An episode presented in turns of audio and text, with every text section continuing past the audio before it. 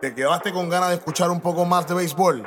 Pues en Café Béisbol te traemos un segmento donde hablaremos más a fondo de equipos, jugadores, eras, situaciones y tendremos nuestro top 9 de diferentes categorías. Porque cuando nueve entradas no son suficientes, llega Extra Inning. Saludos, Corillo de Café Béisbol. Hágale ahora Mr. Torres una vez más, con mi compañero aquí, Mr. Martínez. Y esta vez venimos hablándole, ¿verdad? En el programa de nuestro segmento Extra Inning, eh, nuestro segundo episodio de Extra Inning. Eh, vamos a estar entonces hablando un poquito de lo que ha pasado en la temporada. Ya básicamente estamos a mitad de temporada. Eh, vamos a tocar las sorpresas que, que han habido este año. Vamos a tocar ¿quiénes pensamos nosotros que serían los que estarían ganándose los premios si se acabara la temporada hoy? Entre otras cositas, eh, Martínez, ¿cómo te encuentras? No, no, todo bien, todo bien. Saludos a todos. Este, gracias por seguirnos. Este, de verdad que nos sentimos este, bien eufóricos porque la seguimos creciendo en, en nuestras redes sociales y la aceptación de verdad que ha sido este súper enorme. Así que vamos allá con el segundo episodio hablando un poquito de lo que de lo que tenemos en la temporada, en esta mitad de temporada, eh, que ha sido bien interesante y han pasado un montón de cosas que no, no nos esperábamos que iban a pasar. Sumamente interesante y, y no solamente las cosas que han pasado, equipos que están en, posiciones que no esperábamos, ni jugadores que están dando la talla que están dando. Tampoco esperábamos que la MLB tomara una decisión tan drástica con los playoffs, con la postemporada. Este, y vamos a empezar mejor por esa, por esa parte. Sí, que, que de hecho es bien importante dejarle saber a los amigos cuando nosotros grabamos el primer episodio, que vamos a usarlo, ¿verdad?, de partida para las proyecciones que hicimos, no contemplamos porque grabamos el episodio y como a los dos, tres días salió el nuevo formato de los playoffs, por lo cual nosotros habíamos seleccionado solamente el primero y quizás el equipo a velar, ¿verdad? En esa, en esa división que no hicimos. el equipo que se pudiera meter por Guaycal o algo, que ya, pues, es, mismo que no hay. Eh, exactamente, vamos a tocar eso un poquito. Eh, ¿Cómo va a estar eh, ocurriendo? Para que tengan una idea, básicamente cómo funciona la NBA, van a estar clasificando ocho equipos por cada una de, de las ligas, ¿verdad? En el caso, en el caso de, de, MLB, pues van a ser un total de 16 equipos. Vamos a tener 8 este de, la, de la Liga Americana, 8 de la Liga Nacional. Importante, van a clasificar los primeros dos equipos de cada división. Eh, ¿Verdad? Que, en ese aspecto, eh, supongamos, eh, basándonos en cómo está ahora el standing, si la temporada terminara hoy, pues Tampa entraría primero en el este de la americana, los Yankees segundo. Naturalmente, ya Tampa entonces este, tendría el primer lugar asegurado en esa, en esa eh, eh, acomodo ¿verdad? De del bracket. Eh, ahora, sabemos que entonces son tres divisiones, dos por cada uno, eso nos da un total de seis equipos. Los restantes dos van a ser completados por los dos siguientes mejores récords de las tres divisiones. Así que en ese aspecto, eso nos va a completar los ocho. Los exacto, de los equipos, de los equipos que no cualificaron, los dos mejores. Los dos mejores. Correcto, así que va a ser bien bueno porque hemos tenido temporadas como la del año pasado, eh, que equipos con récord mucho mejor que en otras divisiones eh, no entraron, que fue algo este, muy lamentable. Y, hay muchas cosas aquí que se pueden hablar. Eh, por, por ejemplo, yo entiendo por qué Melví tomó una decisión como esta, porque hace una temporada tan y tan corta, que lo mencionamos mucho en el primer episodio, todo puede pasar. Equipos que uno no esperaba podían dar la talla. Entonces, imagínate que los dos mejores récords de la, de la americana este hubiesen sido Toronto y Baltimore. Entonces, tú vas a tener unos playoffs sin Yankees, sin Boston. So, teniendo esa otra, ese otro formato de que sí, los primeros dos van a entrar, pero quedan todavía dos espacios para los dos mejores récords de los que no entraron, da oportunidades para unos Yankees, unos Dodgers, digamos que los Dodgers no tuvieran un gran año y de momento estuvieran tercero en la división, ¿sabes? Se benefician. Y yo entiendo por qué MLB también hace esto, tratando de, buscar de que los equipos claves sí tengan el chance de entrar a playoff. Eh, y lo otro que mantiene, mano, mantiene un montón de fanaticadas que quizás iba a dejar de ver la MLB, los mantiene todavía pegado al televisor porque, ah, espérate, mi equipo que usualmente no entra, este año va a entrar. Trae una audiencia nueva, son más equipos, más audiencia. So, ellos lo están tratando de beneficiarse en el big market de ellos, que son los equipos grandes, pero también tratar de beneficiarse de los pequeños equipos también. Seguro, ¿no? Y, al final también el Melvi está velando por ver el chuclín, chuclín. Por eso, por eso.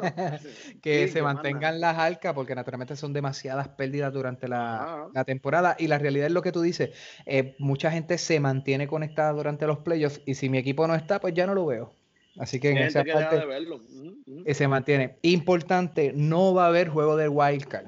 Eh, en la serie, y aquí es que es bien importante eh, que lo hablábamos fuera de cámara, la primera ronda va a ser de tres juegos, el que gane dos. Mm, ¿Por qué digo que eso es, eso es bien peligroso para un equipo que entre en octavo lugar, pero peligroso en el sentido positivo, ¿verdad? Porque, por ejemplo, como dijimos, Supongamos que suceda un panorama como pasó con, con, Washington el año pasado. Ellos vienen, los primeros dos lanzadores a quienes te van a traer, te van a traer a Chelsea y el segundo va a ser Colvin, ¿verdad? Porque, por ejemplo, pues Strasburg no está. Pues ya ahí tú tienes unas posibilidades porque tú estás trayendo a tus dos caballos a tirar.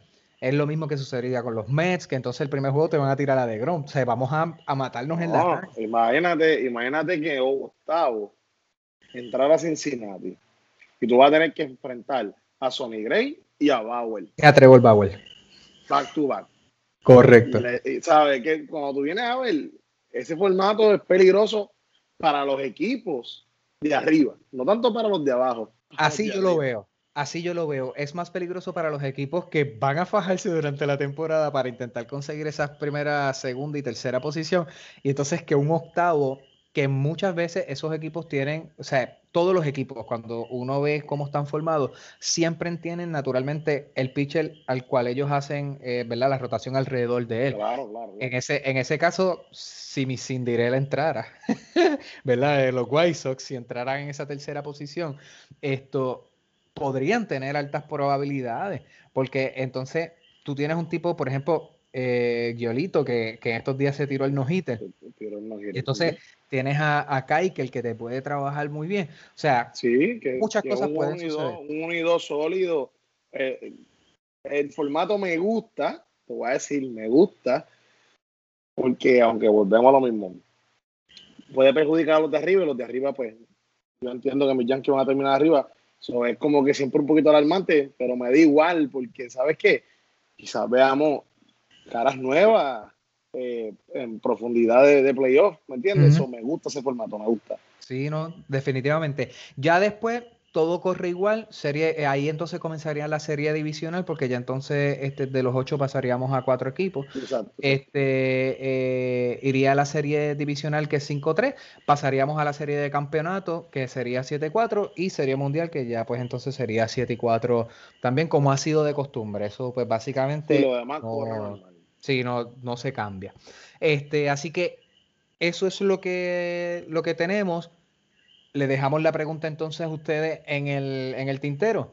¿Qué les parece este nuevo formato de los playoffs? Naturalmente no lo habíamos tocado en, en, en, episodios anteriores porque ya teníamos previsto que cuando entonces cuando tocáramos este, la mitad de la temporada para saber cómo íbamos y demás, y vamos a hablar de esto. Así que este, por eso fue que no quisimos tirar nada antes. ¿Cómo ustedes lo ven? ¿Lo, ven favorable? Eh, ¿No les gusta el formato? Por lo menos de mi parte, a mí me gusta. Creo que va a tener más competitividad este, y naturalmente va a haber más gente conectada al béisbol.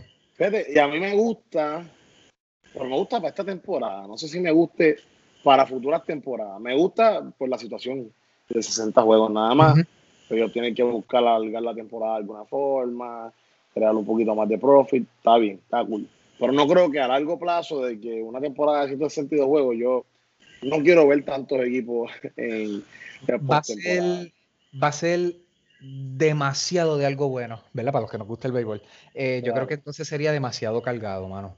Porque 162 juegos, más ponle que son tres juegos, si se fueran, ¿verdad? Al máximo, tres juegos en la, entonces en la primera ronda, para después entonces tener cinco más en la otra. O sea, cuando vienes a ver, estaríamos hablando. Demasiado. Estaríamos hablando demasiados juegos. O sea, eh, así que en esa parte está bien que sean este, los cuatro, bueno, los cinco equipos, este, como, como viene ah, no, claro, sí. Este, este, este por los dos. Sí, por la situación está cool, pero, pero no. Ahora, ahora bien, este nos reíamos un poquito fuera de cámara, fuera de, micrófono también, porque pues tiramos nuestras proyecciones en ese primer episodio, eh, lo que nosotros en nuestro alto conocimiento, y para los que nos están escuchando, estoy haciendo aquí entre comillas, este, nuestro alto conocimiento, hicimos nuestras proyecciones y pues vamos entonces, llegó el momento de repasar ¿Dónde está la liga ahora? Versus lo que nosotros teníamos dicho. Y de reírnos un poco de, todo esto que hicimos. Claro. Vamos, vamos con el oeste. Vamos con el oeste de la Nacional. Vamos con el oeste de la Nacional. Como comenzamos la vez pasada. Sí, vamos a pasarlo igualito. Oeste Nacional, actualmente, en la primera posición los Dodgers, en la segunda, los Padres. Tú tenías Dodgers Padre, en el mismo orden. Vamos bien, vamos bien. y yo tenía ya el padre en ese mismo orden. ahí pues, era bastante lógico esa liga, esa, esa división, perdón. Eh, Tú mencionaste Arizona.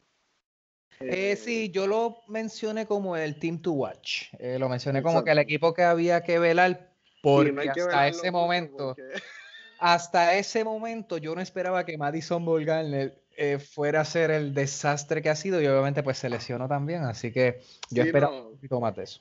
No, ya ese equipo no hay que velarlo porque está último en la división, así que... Pero ojo, eh, acuérdate que si se cuela como tercero y el récord está por ahí, pero yo no espero que Colorado baje. Yo no espero que Colorado no, baje mucho. Colorado está este, jugando muy bien. De hecho, yo esperaría que Colorado se pelee la segunda posición con San Diego. Este, a como están jugando ahora mismo y, y, y como está eh, ahora mismo Charlie Blackburn, que sigue con el madero, durísimo. Este, me encanta. Ahí, aquí me río, brother, porque realmente eh, escuchando, ¿verdad? Para refrescar y tomar las notas de lo que nosotros hablamos también, eh, pero escuchar en vivo lo que nosotros dijimos. mano, yo tenía a los Angels en, segunda posición en el oeste de la, de la americana, aunque ¿verdad? Esto siempre mencioné que esperaba que Choe Otani tuviera una gran temporada y que Mike Trout, o sea, todo lo que yo mencioné y que Anthony Rendón, que yo esperaba ese contrato nuevo y ese line-up se iba a ver bien imponente. Eh, ponme la musiquita y vamos a llorar un ratito porque realmente ha sido un desastre completamente ese equipo. Y ahí yo tenía a Houston como, como primero en el caso de la selección tuya, pues eh, tú lo teníamos igual, Houston y Angels, pero yo no lo mencioné ni por los centros. Eh, tú sí mencionaste a Oakland como el team to watch en esa, en esa división. Y, ahora mismo, al momento que se está grabando Extra Inning, están primero en la división y Houston segundo y los Angels. No, y primero, primero en la división y primero en la Liga Americana. Correcto. Los Atléticos. El mejor récord de la Liga Americana y si los mencioné, mano, porque es que te digo, Oakland, Oakland, el equipito que estaban cocinando y que ellos estaban preparando, eh, un equipito que tú dices, ahí puede pasar algo. Yo no esperaba, tampoco voy a mentir, a dármela aquí de que yo tenía un conocimiento tan brutal que yo hubiese roster y dije, ellos van a estar número uno en la liga. No. Pero sí sabía que era un equipito que iba a molestar porque tiene muchas piezas que me gustan, un equipo bien dinámico eh, mano, algo que notaba en las primeras dos proyecciones nuestras es que yo no quiero que, que, tú dijeras que los Yankees son un team to watch, porque los dos team to watch que tú has dicho están en el sótano de sus, divisiones. so, este, yo no quisiera que tú mencionaras ningún equipo que me gusta. Ay, pero nada, nos movemos ahora para la central. Vamos a vernos la Central Nacional. Eh, vamos a ver cómo están los, números ahora mismo actualmente en la liga. En la división, Chicago primero, Y segundo, San Luis, mano. A mí, a mí, bueno, vamos a repasar lo que dijimos. Este, yo, en lo personal, dije Chicago Cubs y Brewers. Eh, obviamente, un equipo a, velar era Cincinnati. Y, mano, de momento, Cincinnati tuvo, tuvo, su momento con Castellano, dando dos honrones corridos. Y de hecho, para mí, este año los dos mejores pitchers en la Liga Nacional están en Cincinnati. Para mí, Sonny Gray y Trevor Bauer. Que ya mismo hablaremos de eso. pero, mano, no se traduce en victoria. Porque ellos no tiran, ellos no tiran eh, cada dos juegos, ellos tiran una vez y después cada cinco días. So, mano, yo será mi equipito a velar. Tú, en tu parte, este, ¿qué fueron los equipitos que tú dijiste que tenías ahí? Pues ahí yo tenía eh, inicialmente, o sea, primera posición, no inicialmente, sino en la primera posición tenía a los Brewers, este, y segundo a los Cubs. en tu caso, vi que pues tú tenías a los Cubs, eso tú lo dejaste claro desde un inicio, esto, y tenías segundo a los Brewers, que realmente, oye, los Brewers no están lejos, vuelvo y digo, es injusto ahora mismo como está la cantidad de juegos, porque pues San Luis tiene mucho menos juegos este, que, Milwaukee en las costillas por lo del asunto del COVID, pero como quiera que sea, el porcentaje, al ser un porcentaje de 500, pues está mucho mejor naturalmente. Esto, así que como quiera, tengo esperanza que mi, que mi proyección se mantenga. Eh, que en ese aspecto vamos bien ahí. Eh, nos movemos entonces para la americana. No me siento tan decepcionado con mi Cinderella. Esto, en, en la central, ¿cómo estamos ahora mismo? Minnesota está liderando, seguido de Chicago bueno, básicamente empatado en la segunda empatado Chicago y Cleveland. Con Cleveland, exacto. Ahí en cierta medida estamos bastante acorde con lo que dijimos, porque eh, nosotros dijimos, eh, eh, fue yo creo que la selección más dispareja en cierta medida de las que hicimos, porque yo puse primero a White Sox, puse segundo a los Twins y Team to Watch a los Indians. En el, en el, caso de tu selección, tú tenías primero a Minnesota, eh, tenías a Cleveland segundo y los White Sox tercero. O sea que básicamente ahí estamos bastante. Y ojo, aquí por lo que estamos viendo, cualquiera de los tres equipos se puede ir y colarse primero, mano. No, ahora mismo, ahora mismo eh, lidera sí, lidera Minnesota, pero por medio juego. Medio juego, medio juego de Cleveland, medio juego de Chicago, lo que significa que ese puntero lo puede tomar cualquier, cualquier equipo en cualquier momento. Y como viene, Chicago viene. Eso mismo va a mencionar. Esos bates, Abreu, todo, Anderson, bueno. Vienen empujando. De los, jugadores vamos a hablar ya mismo. Exacto. Eh, Robert, Eloy Jiménez, bueno, el equipo no ha decepcionado. No ha decepcionado el equipo de Chicago. Realmente un equipo que el no el de los otros días, tú sabes muchas cosas buenas pasando para Chicago White Sox ahora mismo. Eh, no quiero compararlo con el White Sox del 2005, eh, que fueron los que llegaron campeones, pero, no, no sé, se ven inspirados. Yo espero que no sea una buena racha de esta fugaz. Yo espero que se mantenga porque es un equipito que hace mucho tiempo no tiene como que su momento en el spotlight. Y me gustaría, me gustaría que estuvieran ahí dando. Yo también. Sí, sí, claro. Yo también. Pues, ahora nos movemos a la, a la, división que más le gusta a la gente. En ambos este. lados. Vamos, vamos, para que vendría siendo el este. Vamos a empezar con la nacional. Ahora mismo, y, yo creo, para, para, mí, es la, es la que, no sé, mano, ni qué pensar. Es la que más afectada se ha visto en cuestión de juegos. Sí, por el COVID. En, juegos suspendidos. Pero a la misma vez, pues, dentro de lo que se ha jugado, no, no sé, nada, nada, hace, nada, hace sentido esto. Ahora mismo lo único, lo único que se mantiene bastante normal y bastante regular es los Bravos primero. ¿Qué fueron? Que tú lo seleccionaste. Yo lo seleccioné. No, hay cambio, tú, tú, no lo seleccionaste, pero yo sí. Está bien. Marlin segundo. Mano, realmente. bueno, viendo ese episodio, que volvimos al episodio 1, hasta nos burlamos de los Marlins. Literal. Y hasta, dijimos, yo dije así ah, del Jeter, te queremos como quiera, por lo que hiciste en los Yankees, ¿sabes? Dando a entender que Jeter no es un buen GM, eh, sí, básicamente, este, ni dueño ni GM ni nada. pero te voy a decir algo. Con, 10 con 18 jugadores en COVID, los Marlins están ahí, segundo. Son bravos Marlins yo tenía Bravos Phillies y tú tenías Phillies Atlanta. Y los Mets por ahí, que no están lejos porque los Mets sí están por ahí y Phillies también está por ahí. Sí, sí, no está mal. Realmente esta división, yo cuando hicimos el primer episodio, eh, la seleccionamos tanto el este de la americana como la nacional, quizás como las más reñidas eh, en, cierta, en cierta medida.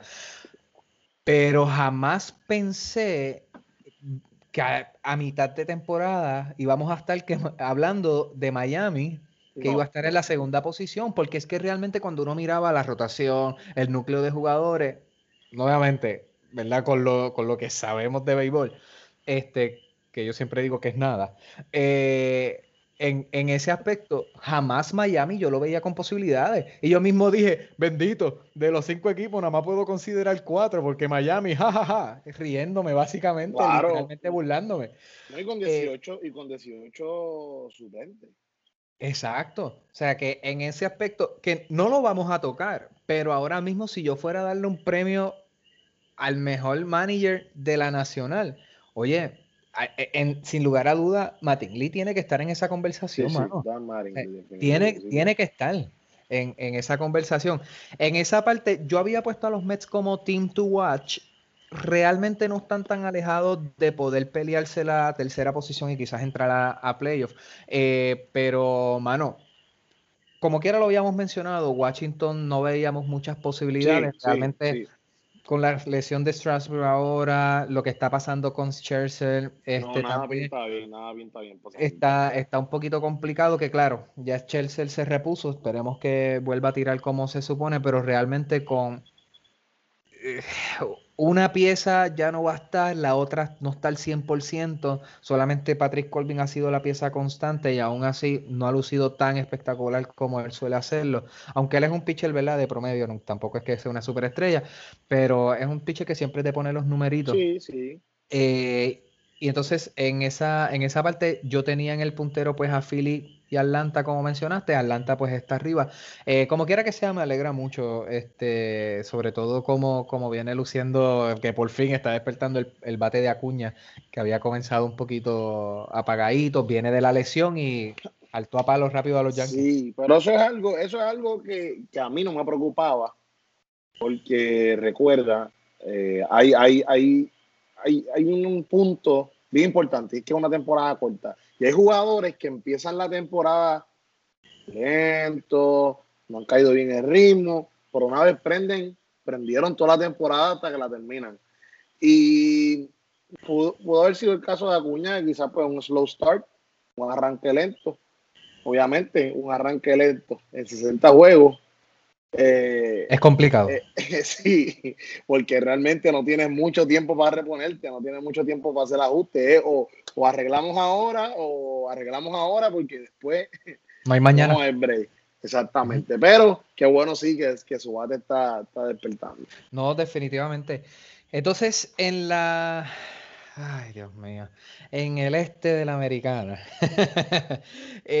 claro, es bien importante nosotros, o más bien cuando yo estaba hablando sobre Boston en esta división, yo había mencionado que eh, veía positivo el que hubiese una rotación de cuatro lanzadores. Hasta ese momento no considerábamos que eh, pues, Eduardo Rodríguez iba a tener la situación que tuvo con lo, de, lo del corazón, por lo del COVID, etcétera. Eh, no, no estaba eso en la mesa. Sí habíamos hablado que el que Sale no estuviera podía ser que no tuvieran problemas, pero siempre vimos finito el asunto de los relevos. Aún así, eh, ambos eh, lo pusimos segundos, eh, los Yankees primero en esa, en esa división, pero tuvimos el Team to Watch a Tampa. nunca los descartamos en esa parte. Ahora mismo, ¿cómo está esa división? Tampa Bay está primero, segundo Nueva York. Tercero, Toronto. Me gusta, como dije, eh, también Toronto no se podía descartar en esa, en esa conversación tampoco. Eh, me encanta, mano, la temporada que está teniendo eh, Kevin Villo, mano, y, y Bobichet también. Están teniendo tremenda temporada. Siendo básicamente la segunda temporada de Bichet, yo esperaba que cayera en el llamado sophomore slump ese que a veces caen. Eh, oye, pero, no, ha pasado con él. No ha, pasado eh, con él. ha lucido súper brutal. Este, y mano, numerito este, representable.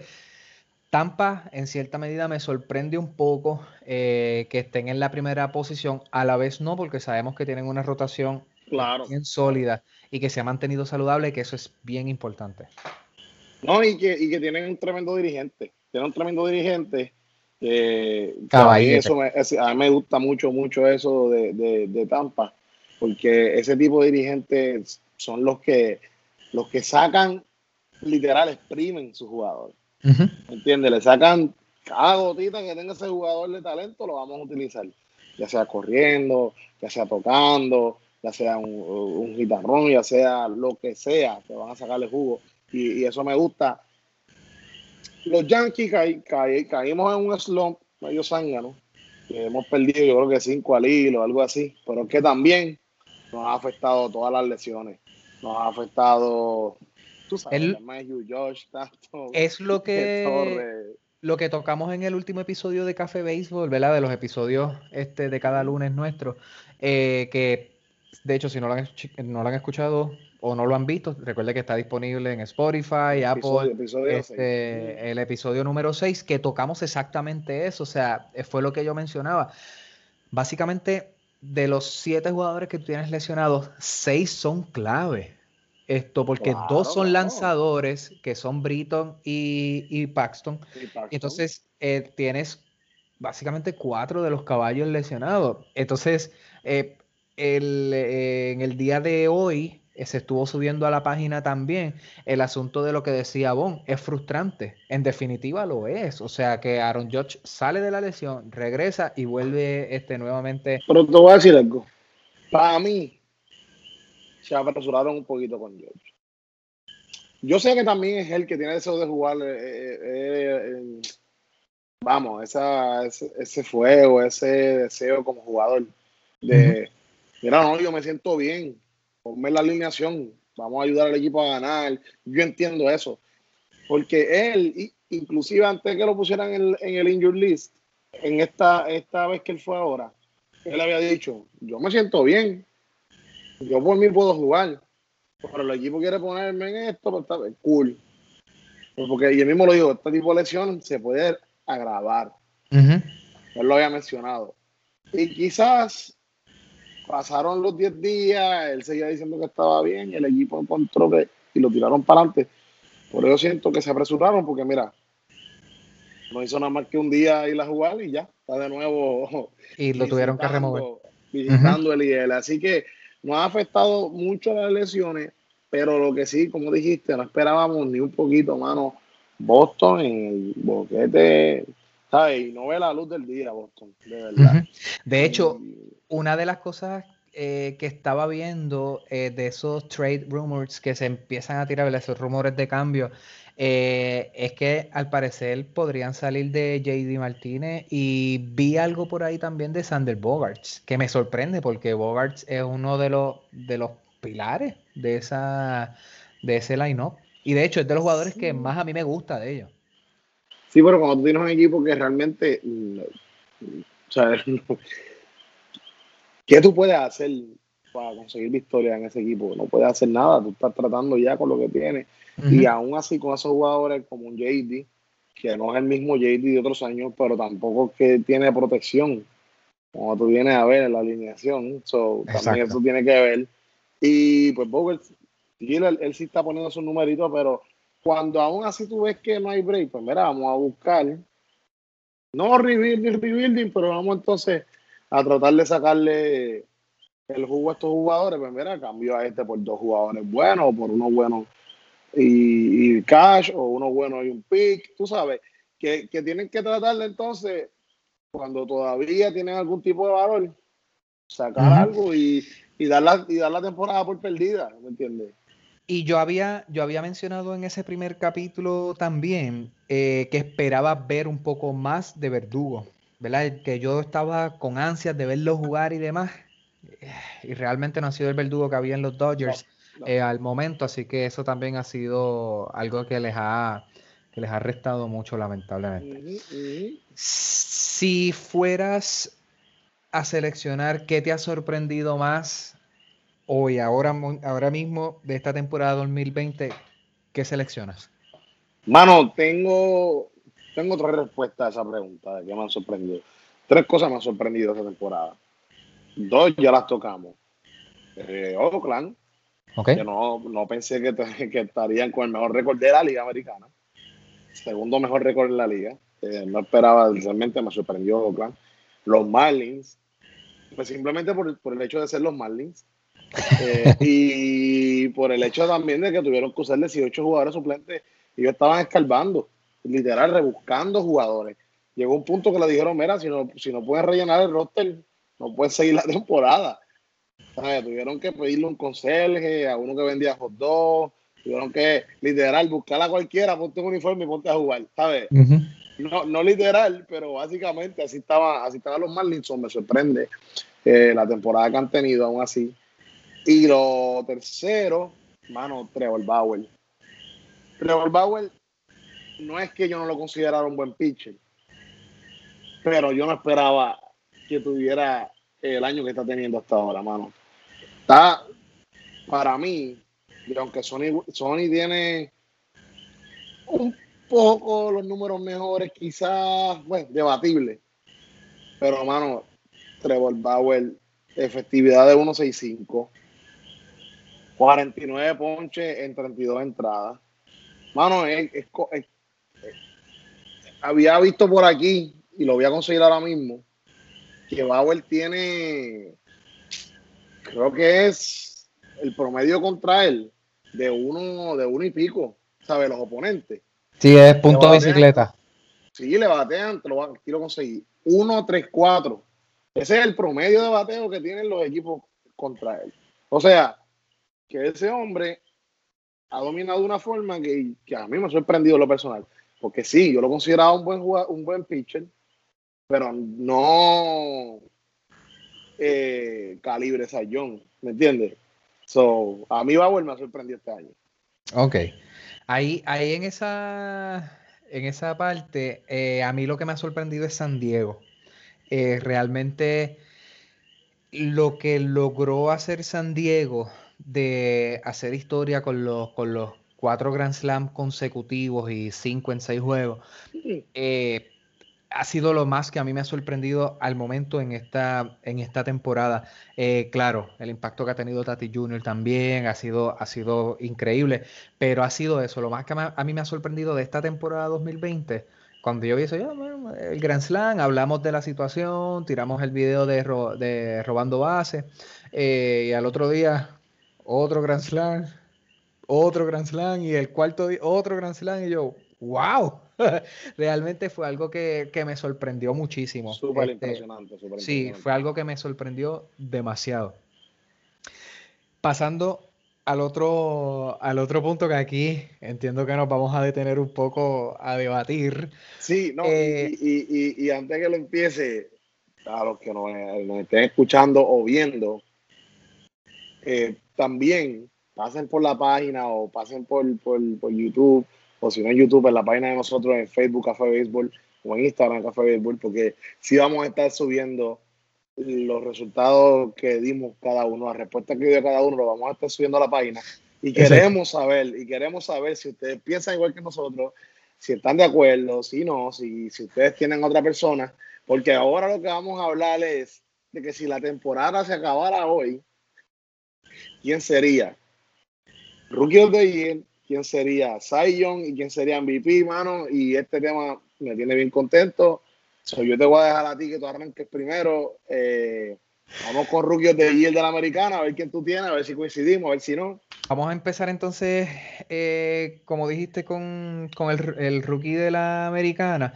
Mano, pues yo me voy con Seattle. Yo me voy con, eh, con Kyle Lewis. esto realmente me fui con él y lo que me hizo irme por encima de Robert, que era el otro que yo estaba considerando, indiscutiblemente fue el promedio de bateo. Kyle Lewis está bateando para 3, y medio, 3.50.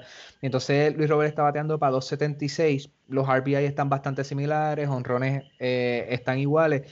Y en los hits, pues ahí este, Lewis se le va por encima y en carrera pues también. Pero realmente lo que me hizo tomar la decisión fue por, la, por el promedio de bateo. Luis realmente me ha encantado cómo, cómo ha estado trabajando. No, y defensivamente también. El, el chamaco ha estado haciendo muy buena jugada eh, allá en File. Eso hay que dársela también. Eh, y a mano, ahí, ahí la tenemos igual. Kyle Lewis, es que el chamaquito, brother. Y si tú supieras que, que un jugador que para mí va a ser bien clave, que lo mencionaste, en Chicago, eh, para mí, que yo estaba velando, era Luis Robert. Mano, de verdad que sí. A mí me encanta el chamaquito. Tuvo unos números en ligas menores estupidísimos antes de que lo subieran a, las mayores. Y, o sea, si lo está poniendo, no me malentienda. Pero, o si está demostrando ese, e, e, ese, potencial. Pero, hermano, Carlos Luis, Carlos Luis está, ha cogido la liga por sorpresa, papi, y le está, la está paseando. Mira, número uno en la liga americana, para que tenga una idea en promedio. Él es el número uno en la americana, con 3-5-3. Segundo en toda la liga. Segundo en toda la liga MLB. Ok, primero en on base percentage de la americana, con 4-4-5 de promedio en base. O sea que el chamaquito se, se, se trepa en las bases. ¿Y cómo se montan las bases también? Porque él es el cuarto con más bases por bola, 20 bases por bola en lo que va de temporada. O sea que el chamaquito está teniendo una disciplina en el plato. Porque tú lo puedes ver en el promedio, entre más de 350, 20 bases por bola, bro, el 27 carreras anotadas, a los 7 honrones que no lo tiene cerca del puntero, pero ajá, el que más run tiene que está a ti tiene 13, eso no está lejos tampoco. Exacto. Siete, honrones está demostrando que también puede sacarle el parque. El chamaquito indiscutiblemente es rookie hasta hoy, ¿sabes? Si se acabara la temporada, la temporada, la temporada hoy, es el es definitivamente el novato del año de la americana. Muy salvaje el chamaquito. Sí, de la nacional, ¿a quién tú tienes? Mano, en la nacional me fui con San Diego, es que papi, San Diego tiene tantas piezas ahora mismo. Me fui con San Diego, me fui con Jake Cronenworth, que el chamaquito. Estamos iguales. Sí, mano. Batea para promedio, se monta en base, tiene mira, 3.42 de promedio, eh, por ciento en base 4.02. ¿sabes? El, el chamaquito, vamos, que también tiene una alineación bien violenta que lo va a ayudar con los numeritos. Claro. Que, ajá, a quién tú le vas a tirar bien, ¿sabes? ¿A quién tú prefieres picharle? ¿A Tati Junior, a Machado? A, ¿Le vas a tirar a Homer? ¿Le vas a tirar a quién le vas a tirar? alguien se va a beneficiar siempre cuando hay tantos jugadores buenos en una alineación. Y no estoy diciendo que Chamarito no tenga talento, pero le ha caído bien estar en ese equipo, mano, y está demostrando, yo tengo, lo tengo a él, el novato del año de, la, de la Nacional. Sí, no, yo lo tengo igual. Realmente cuando yo me puse a mirar los números, este, de él eh, me sorprendió muchísimo, especialmente igual que, que, me, que me pasó con, con Lewis, el promedio del de bateo, mano, me sorprendió muchísimo. Estos chamacos bateando más de, de 300, o sea, está brutal. No, una cosa... Exacto. porque, oye, sí, uno dice, este tipo batea a 312, qué duro es. Pero ya cuando están para los 330, 340, 350, ¿me entiendes? Que, son, Ajá. Creo que la, ¿sabes? Son numeritos de respeto lo que están tirando esos chamacos. Este, te pregunto, ¿quieres debatir primero con el Cy o nos vamos a debatir primero con el MVP? No, no, vamos a pasar Young, MVP Ok, pues seguimos el orden. seguimos el orden. Ok, seguimos el orden. Tú sabes que es un tema. Pues mira, yo creo que la americana estoy casi 100% seguro que vamos a estar igual en ese, en ese punto, este, porque tiene que ser Chain Bieber. Yo creo que si hay algún Saiyón en la americana ahora mismo, es Chain Bieber. Podemos, podemos, ¿verdad? Naturalmente tener la discusión ahora con, la nacional, pero yo creo que Shane Bieber, hermano, realmente líder en ponche, la efectividad está, este, eh, también bien bajito. Eh, para dar el número exacto. ¿De efectividad? Eh, de efectividad, exactamente, muchas gracias. Eh, o sea que cuando tú te pones a mirar los números que Shane Bieber está colocando, eso, eso es de un saiyón obligado. O sea, no, yo creo que en la, en la americana, yo creo que es indiscutible que él sea el que esté, el que esté ahí arriba. No, estoy totalmente de acuerdo contigo. No hay nadie ahora mismo en la Liga Americana que esté tirando mejor que este señor que está, ah, estamos hablando ahora 6-0. Récord 6-0. Sí, eso iba a decir ahora. Tiene seis victorias. Está liderando, está liderando en la, en la liga eh, las victorias, tiene seis. Eh, está liderando efectividad 1.35. Está liderando ponche 75 K. O sea. Está liderando a nivel de MLB. o sea, que, ha sido increíble. No, mano, y es el dominio, el dominio que él está teniendo. Cada vez que se trepa en esa loma, eh, es, como casi automático. Te voy a decir algo, es casi automático. Yo veo a Shane Bieber, hay quien tira hoy, Bieber. Ganan los indios. Y, en fantasy mejor sienta tus bateadores. sí, porque es como que, mano, y cuando tú vienes doble dígito en los ponches, 10 ponches, 14 ponches, 11 ponches, tú dices, este tipo, mano, y realmente me alegra, me alegra mucho lamentablemente, yo lo, yo lo tenía drafteado el año pasado, eh, me gusta. Este año no lo pude coger ninguno de mis fantasy. y quería cogerlo, quería cogerlo, pero no pude. Estoy un poquito triste porque, mano, yo cada vez que lo veo poniendo esos números, yo digo, ah, pudo haber sido mío. Pero, eh, mano, y entonces nos movemos en la nacional, que yo sé que aquí eh, estoy casi seguro que vamos a discrepar. Eh, ¿Quién tú tienes? Aunque quizá, dame un break, aunque quizá ya iba a disparar. no, no, yo sé que sí te vi. Aunque quizá, aunque quizá, vamos a estar en el mismo equipo. Eh, sí, creo que vamos A, bueno, vamos a, vamos a ver, ¿cuál es el tú tienes? Pues mira, la razón, te voy a dar primero la razón del por qué. Eh, cuando, cuando yo me puse a mirar, eh, pues sí, quizás es porque está líder en, en, ponche, esto, ¿verdad? En, la liga. Eh, puede ser porque la efectividad no está muy lejos del tuyo, porque estoy casi seguro de cuál va a ser el tuyo. Eh, yo me fui con Sonny Gray. Eh, la razón por la cual lo selecciono, yo podía esperar la temporada, ¿verdad? que está teniendo Trevor Bauer, pero yo no me esperaba que Sonny Gray fuera a tener digamos, este resurgir que la, que la ha tenido. Eh, yéndome a los números, actualmente está con récord de 5 y 1, la efectividad está en 1.94, o sea que está, cada vez que yo veo que el pitcher ya de tener la efectividad de, de, 3 puntos es buenísimo, ¿no? Pero cuando ya 1.94, espectacular. Eh, ha trabajado 41 puntos, 2 entradas, ha permitido, ver la carreras limpias, ha permitido 9.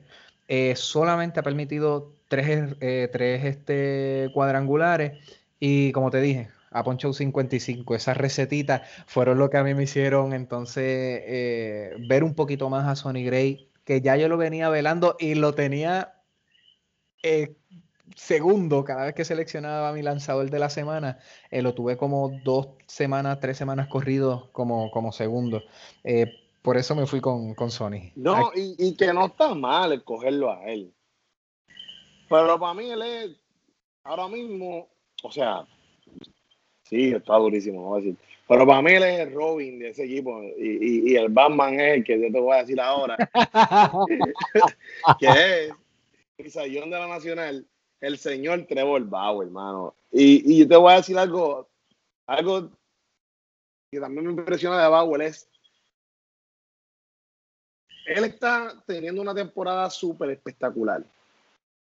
Mientras hace tantas cosas fuera del terreno. Con los blogs, su tiradera constante a MLB, su tiradera constante a, a Romafre, a los Astros. ¿Sabes? Él se pasa constantemente eh, como que con mucho noise, con mucho ruido fuera del juego, y aún así, cuando se mete a ese diamante, brother, enfocado en que no, aquí lo que yo vengo es a matar, aquí lo que yo vengo a meter mis números, 1.65 efectividad, 49 ponches, 6 ponches menos que el tuyo. lo, que, lo que mencionamos ahorita, que le están bateando nada más que 1.34 de, promedio, en contra. Y brother, ha tirado dos complete games en lo que va de temporada, brother. Dos complete games, o sea que el pana está, te, te va la, te da la milla extra un juego, te puede tirar nueve entradas y como quiera no va a permitir muchas carreras porque esa efectividad en 1.65, brother, una efectividad del sueño. ¿Me entiendes? Para cualquier lanzador. Y ojo, Sonny Gray, el promedio de bateo de los contrincantes es un 80. O sea que cualquiera de los dos. sí, cualquiera de los dos están ahí dándose las pescosas. Este, pero yo le voy al mío y de hecho, vamos, vamos a hacer algo, vamos a hacer algo. Vamos a hacer algo. Quizás no del, del completo, porque queda bastante y la, temporada puede cambiar. Pero en los Reds, ¿quién va a ser el Saiyón de los Reds? Tú te quedas con el tuyo y yo con el mío a ver si al final de temporada, quién de los dos sí, no, mejora el número. Y no, totalmente. y, repasamos, y repasamos, y repasamos, seguro. Este, en la nos movemos ahora, ¿verdad? Lo que es el premio de, o lo que sería el premio del MVP si terminara hoy. Ahora sí que sí. Ahora sí que sí. Yo creo que aquí vamos a estar diferentes en todo, yo creo. Yo creo que sí. Eh, por lo menos el MVP de la Nacional, eh, yo creo que ahí yo indiscutiblemente, cuando yo comencé a buscar los números, ya digamos que ya yo estaba, yo estaba prejuiciado en cierta medida. Yo creo que ya yo estaba prejuiciado, esto, pero prejuiciado de manera positiva, ¿no? Por cómo ha lucido el caballero que te voy a mencionar. Y es que, eh, mano, Charlie Blackmon, ahora mismo si yo fuera a darle el MVP en la Liga Nacional a algún eh, jugador, sería Charlie Blackmon. Eh, los números que tiene ahora mismo puestos sobre, sobre el tintero, básicamente está bateando para 390 eh, con 28 RBIs, que vamos, en la Liga Nacional está segundo, eh, no está lejos de Tati Junior que está con 30. Eh, lo que ha dado son cuatro honrones, sabemos que no es un bateador de estar sacando tanta bola, pero mano, 46 hits este, ha, dado en lo que va de temporada, liderando la Nacional también. Y por ciento, eh, ¿verdad? El on-base person, 438. Así que me fui por Charlie Blackmon en MVP de la Nación. Él no es más jugador, en mi opinión. Pero, ¿sabes? Estas son opiniones de, de, nosotros que somos altos conocedores del deporte. Este, Exacto. claro, claro. Este, definitivamente, lo que definitivamente que los que estén escuchando en Spotify van a tener que ir a YouTube para poder ver todos nuestros gestos y nuestras cosas. Sí, porque realmente, mira, y Blamo, Blamo no es más jugador, brother, pero yo no puedo considerarlo MVP porque es que cuando tú vas, cuando tú vas al área de San Diego y llegas allí a ese parque de San Diego y tú entras, que no puedes hacerlo ahora mismo por el COVID, pero imagínate que tú pudieras llegar y entrar y tú ves al señor que está jugando en el campo corto, Fernando Tati Junior, brother, no hay jugador, no hay jugador, no solamente en la nacional, en la liga entera no hay mejor jugador que él. Y te voy a decir por qué. Primero, o sea, Blackmon para mí es el mejor bateador de la liga. Eso te lo doy. El mejor bateador de la liga. Este, es como si me dijeran, ah, Curry es mejor que Jordan. Yo voy a decir, no, espérate, espérate, espérate. Michael Jordan para mí es el mejor jugador que he visto. Curry es el mejor tirador que he visto, es verdad. Mejor, mejor shooter, pero no es mejor que, que, que Jordan en el whole package, en el paquete completo es lo que pasa aquí con, con, tu, con, tu, selección, en mi opinión. En que hablamos, el mejor guitero, oye, papi, casi 400 de promedio. Se la doy, se la doy, claro que sí. Pero vamos a los números de este señorito que está acá, que para mí tiene el paquete completo, Fernando Tati Jr. Está bateando, está bateando para 295. Y 295 es buenísimo, ¿sabes? no se dejen, eh, los que no son tan, ¿verdad? Eh, conocedores del deporte, dicen, ah, pero no está bateando para 300. Pero oye, tú puedes batear hasta 280. y, y eso es una temporada buenísima. Así que 295, 295 está muy buen promedio. Está liderando la liga entera en eh, jonrones con 13 honrones. O sea que la producción está. Está empate en la liga entera, pero primer lugar en su, en su, en su, liga, Con 30, con 30 carreras impulsadas. Está primero con 31 carreras anotadas. Está cuarto con 6 bases robadas. O sea, este chamaco lo puede hacer todo.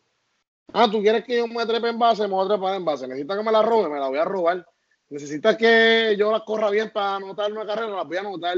Ah, que tengo hombre en base, lo remolco. Tranquilo, yo le voy a hacer swing a una bola por medio del plato en 3-0 con las bases llenas, claro que sí.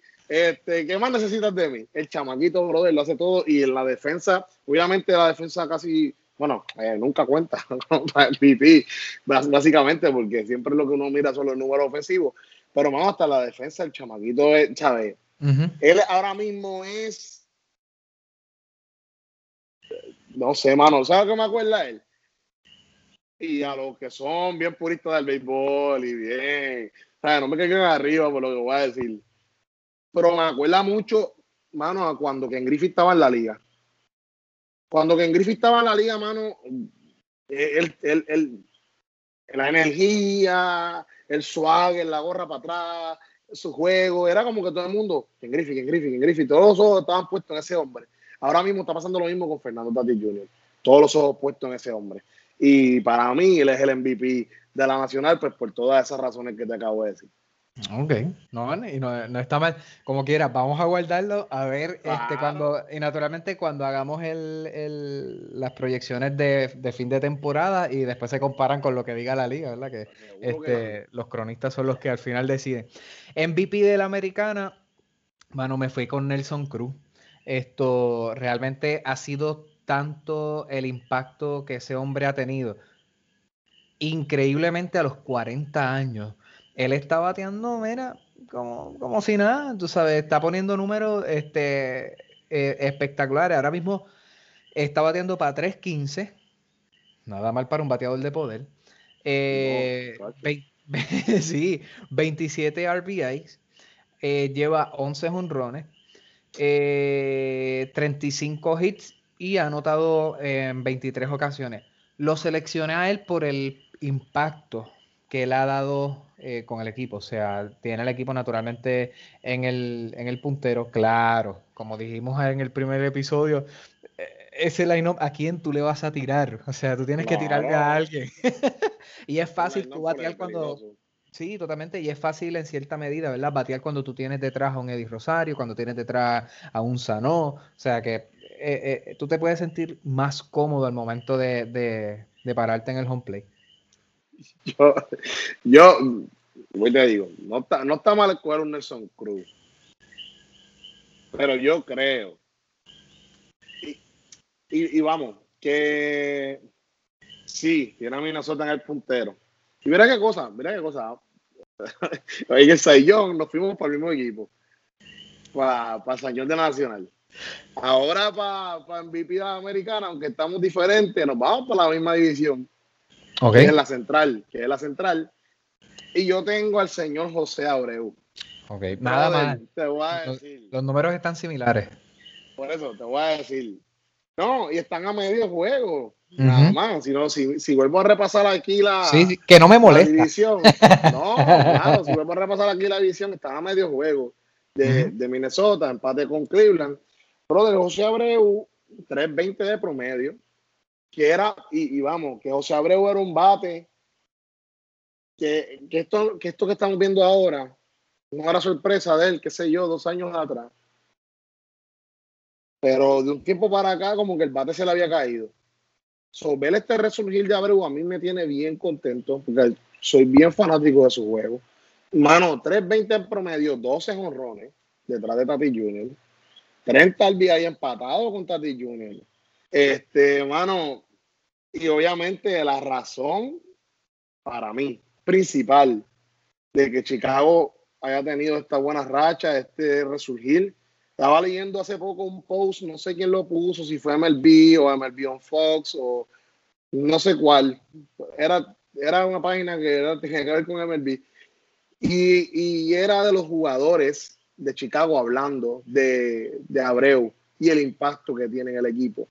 Eloy Jiménez, Luis Robert, los jóvenes, un Anderson, todos decían que la pieza es la pega que une a todo ese equipo, que los mantiene, que, que les da tips de cómo cuando caen en slump, esto, lo otro, es José Abreu, que es un jugador que todo el equipo tiene los ojos puestos en él para, para liderato y para saber hacia dónde ir, este, eh, ¿verdad? Y, y, si el bate de él despierta, ellos van a seguir. ¿Me entiendes? Él es el jugador que marca el pace de ese equipo. Y, mano, José Abreu, lo que hizo los otros días, dos honrones, después tres al otro día, después uno al otro día, ¿sabes? Batió para 500 y no sé cuánto eh, eh, en una semana, ¿sabes? El tipo realmente está tirando unos números de MVP. Que se mantenga hasta fin de temporada, no lo sé. Aquí no quiero roncar contigo y decirte, vamos a esperar hasta fin de temporada. No lo quiero hacer porque realmente, realmente con Abreu, mano, Abreu es un tipo que como, como te dije anteriormente, por el par de añitos como que el bate se le había caído.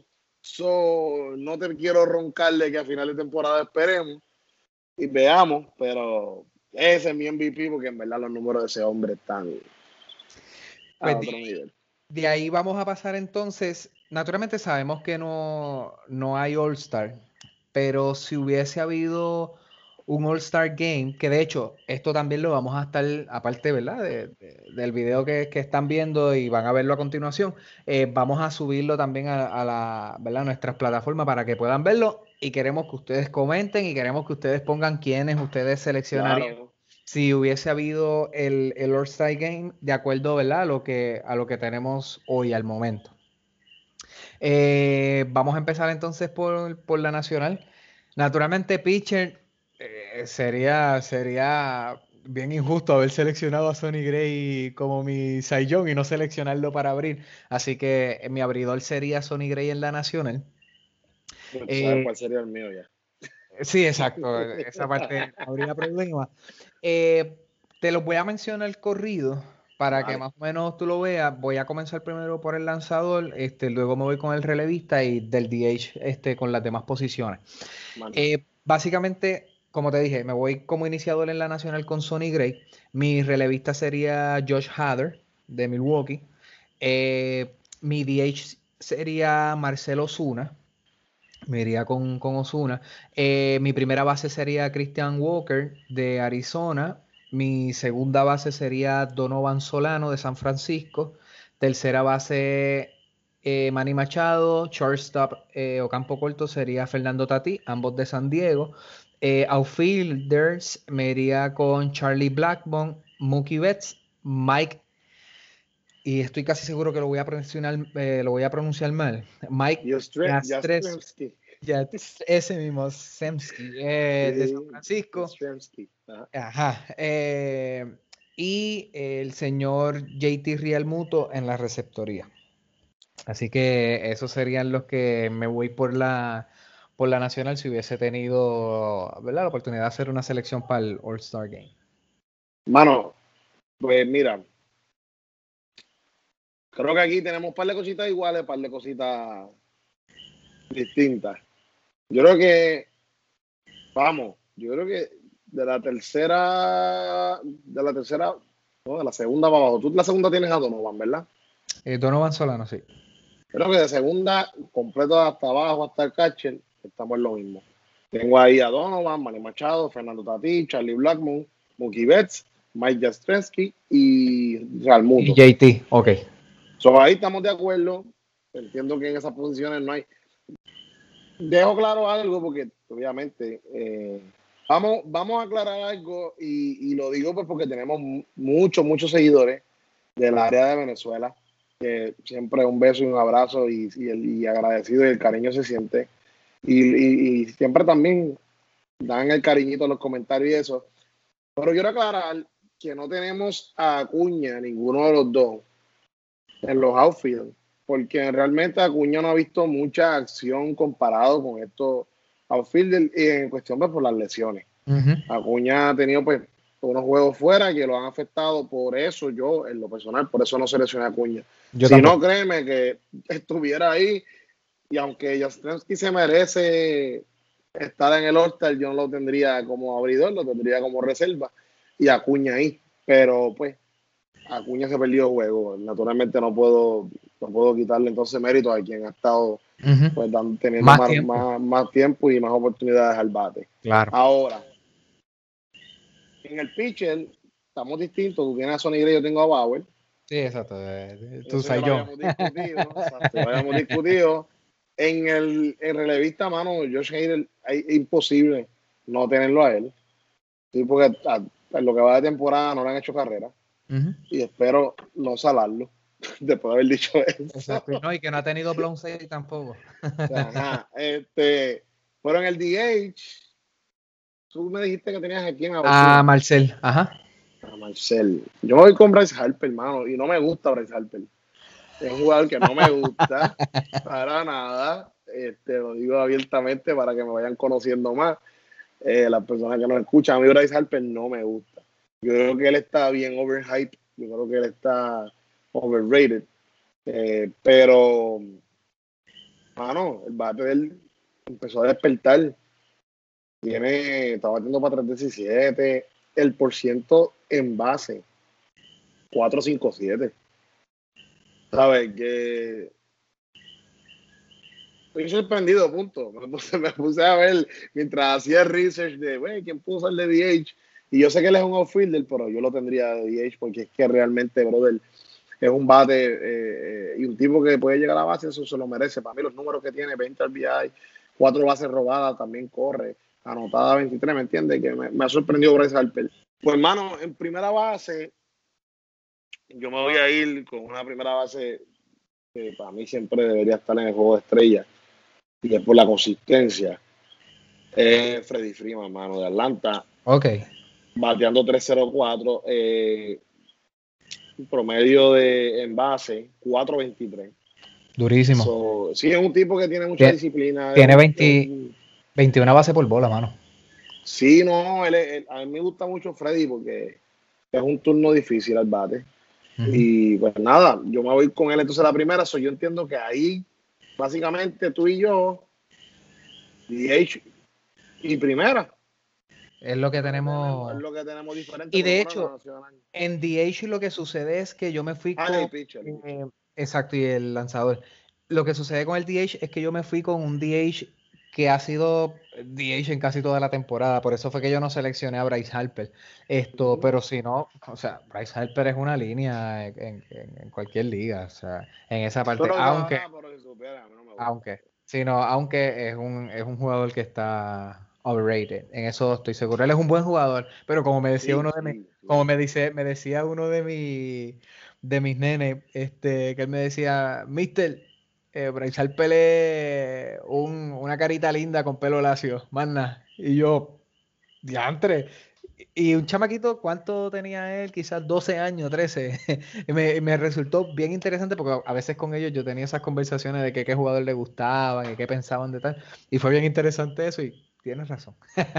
claro que la tiene. No, y que también él, él fue tan, tan, tan, tan, para mí, el, el, el, el prospecto más hype en la historia de MLB, yo creo que yo haya visto, mano, porque lo tenía un hype desde bien chamaquito. Sí. Y siempre lo venían trayendo duro, que eso le ha venido bien en cuestión de hacer chavito como sponsors y eso. Le ha venido mal en cuestión de que venga una presión adicional. Cuando no, cuando no mete los números, lo critican, esto, lo otro. Pues vamos a movernos para la americana, mano, que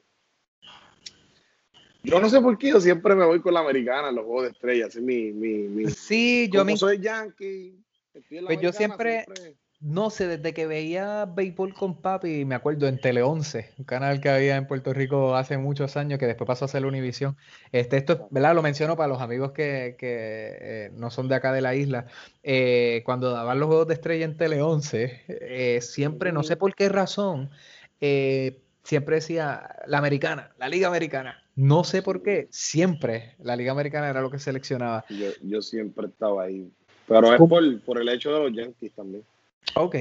¿Cómo tú lo, cómo tú lo tienes? Pues hermano, mira. Yo, ahora que menciono los Yankees me río, porque obviamente, ok, tengo aquí un jugador que pues, está lesionado actualmente. Pero así es esto. El All-Star a veces se coge y pues se reemplaza después por otro. Pero el, jugador estaba haciendo pues salió, pues salió. Buena justificación, muy bien, muy bien. esas cosas yo voy a tirar mi línea basado en, los números y en lo que yo entiendo que deberían ser los All-Star. Y voy a arrancar obviamente en el picheo con el señor Shane Bieber. Eso yo entiendo que ahí lo va a tener igual que yo. Sí, eso es igual. Eh, discusión. Eh, relevista Liam Hendricks de, de Oakland también es una línea, es que eso es una línea, esos dos ahora mismo son una línea. ¿Quién tú vienes de la americana pichando? Bieber y de relevista, Hendricks, ¿sabes? Los números están ahí. Eh, DH, eh, mano, tampoco hay forma de no coger a este caballero tu selección de MVP, Nelson Cruz. este, sí, no, es, que es difícil no escogerlo a él. Ahora, primera base, mi selección de MVP, José Abreu. Obviamente la primera. En la segunda, que aquí viene entonces quizá la, la discordia o, el problema de algunas personas, este, eh, la Mayhew, mano, la Mayhew, y claro, seleccionó. Cool. No, si, si el All-Star Game fuera en una semana, quizás él no podría jugar. Pero esto es así, esto ha pasado mil veces. Con el jugador que está metiendo los números, está metiendo sus numeritos, pero se lesionó, pues no pudo hacer más nada. Un tipo que está bateando para 4.11 con un eh, porcentaje de envase de 4.56. ¿Qué se supone que yo haga? ¿Lo dejo fuera del All-Star? No puedo. ¿Entiendes? So, yo voy con la en segunda. En tercera, este señor estuvo lesionado bastante, pero desde que regresó, para los poquitos que ha bateado, brother, para los poquitos turnos que ha tenido, quiero decir, Anthony Rendón está bateando para 316 por ciento de envase, volvemos, 442. Eh, 6 honrones y él llegó los otros días básicamente, 17 al VI, 17 carreras anotadas.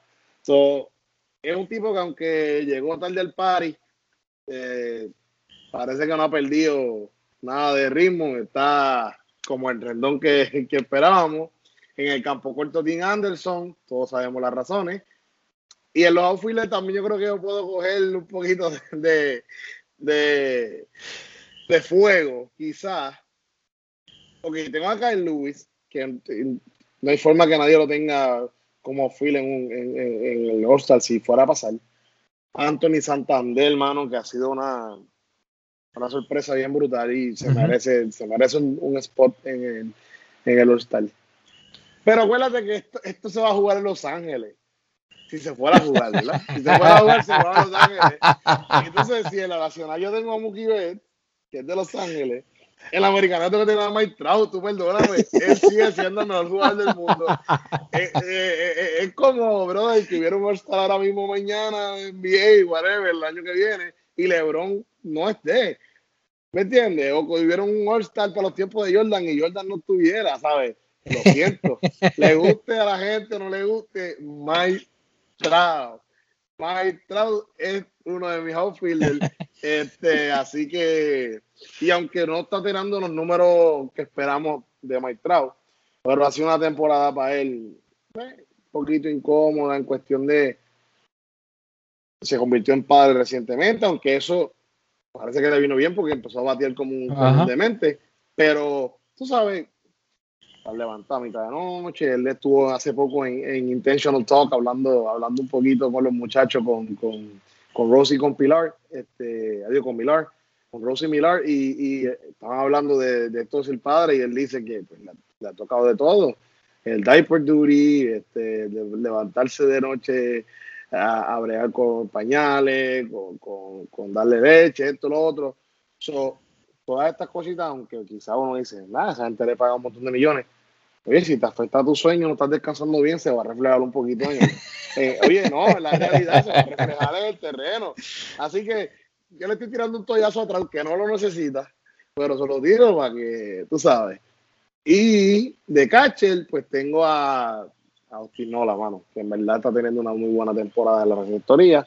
So, ese sería mi selección all de la americana. Quiero ver la tuya, a ver si. Pues, hermano, me río eh, cuando llegaste al shortstop porque es totalmente diferente. Este, el que tenemos, vamos primero con lo que tenemos igual. Tenemos a Liam Hendricks, como ya dije, Shane Bieber lo tengo igual, Nelson Cruz lo tengo igual, Austin Nola lo tengo igual, eh, José Abreu lo tengo igual. Así que en esa parte estamos, estamos iguales. Ahora, mi segunda base es Brandon Lowe. Ah, no, tremendo año también. este, sí, sí, me, voy, me, fui con, me fui con él. La tercera base también es totalmente diferente. Esto, me fui con Matt Chapman. Eh, seleccioné a Matt Chapman. Está bien, está bien, sí, me fui con él. Ahora, en el, en el Ciore me fui con Sander Bogarts. Eh, porque dentro de la oscuridad que tiene Boston, yo creo que es la única luz que está alumbrando ahí pero no le favorece. Aún así, eh, lo tengo, creo que las votaciones de los fans lo hubieran ayudado también. Estoy viendo cómo, son los fanáticos de Boston. Eh, creo que... Aunque, bueno, te entiendo así como en Boston, pero, mano, Tim Anderson trae un flair al juego. Y yo creo que a nivel de nación, Anderson jalaría más gente en cuestión de votos, pienso yo. Tiene más personalidad, es más, no sé, más explosivo. Yo creo que ahí tendría, si fuera por, obviamente, dejándonos ya por los votos públicos, yo entiendo que él, pero sí, sí, Boston va a ser el, va a ser el push de la vida por tratar de meter la Boca porque está teniendo un año brutal también. Sí, él está teniendo un buen año. Entonces, en el outfield, Kyle Lewis y Anthony Santander también son iguales. eso, no, eso no hay discusión, pero no seleccioné a Mike Trout. no puedo creerlo, no seleccioné a Mike Trout, este, me fui con un latino, me fui con Eloy Jiménez. Es el promedio, mano eh, Mike Trout me ha decepcionado tanto en lo que es el promedio al bate eh, durante, durante esta temporada y pues sí, uno que es papá, pues uno podría pensar, ¿verdad? Y, es justificable todo lo que a él le está, le está pasando con relación a lo eh, tener que levantarse y todo lo que, ¿verdad? Conlleva ser papá. Pero en, esa, en, ese, en ese aspecto, por eso es que selecciono a, a, a Eloy Jiménez, está trayendo los números, bateando para 315, 24 RBIs, 10 honrones. Es lo más que me sorprende este, de él a estas alturas de la temporada. 35 eh, hits y 15 esto, carreras esto anotadas. Entiendo, entiendo la lógica en tu selección.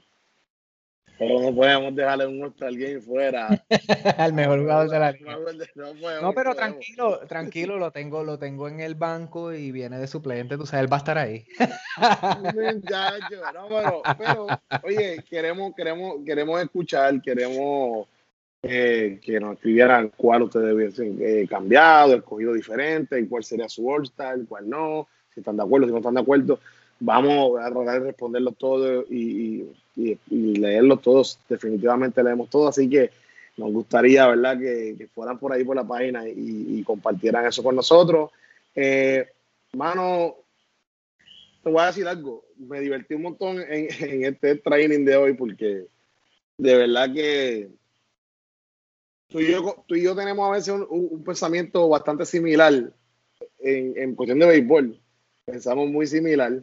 Y, hoy, hoy me gustó porque estuvimos, eh, pues, tuvimos bastantes diferencias y, en cuestión de selecciones y cosas. me divertí mucho, además, pues, haciendo estos equipos hipotéticos porque lamentablemente no hay All-Star eh, este año. está, ¿verdad? la pasé bien. Espero que a todos nuestros nuestros escuchas y nuestros seguidores les haya gustado. Eh, así que, bueno, yo creo que hasta aquí nos da este episodio de hoy eh, de Extra Inning. siempre un placer, este, Martínez, compartir aquí contigo y compartir con las personas que nos escuchan. Así que hasta la próxima y sigan conectados a Café Béisbol, todas las plataformas, Instagram, eh, Twitter, Facebook, donde, donde más activo nos van a, a ver en cuestión de respondiendo mensajes en Facebook. Así que búsquenos, síganos y hasta la próxima.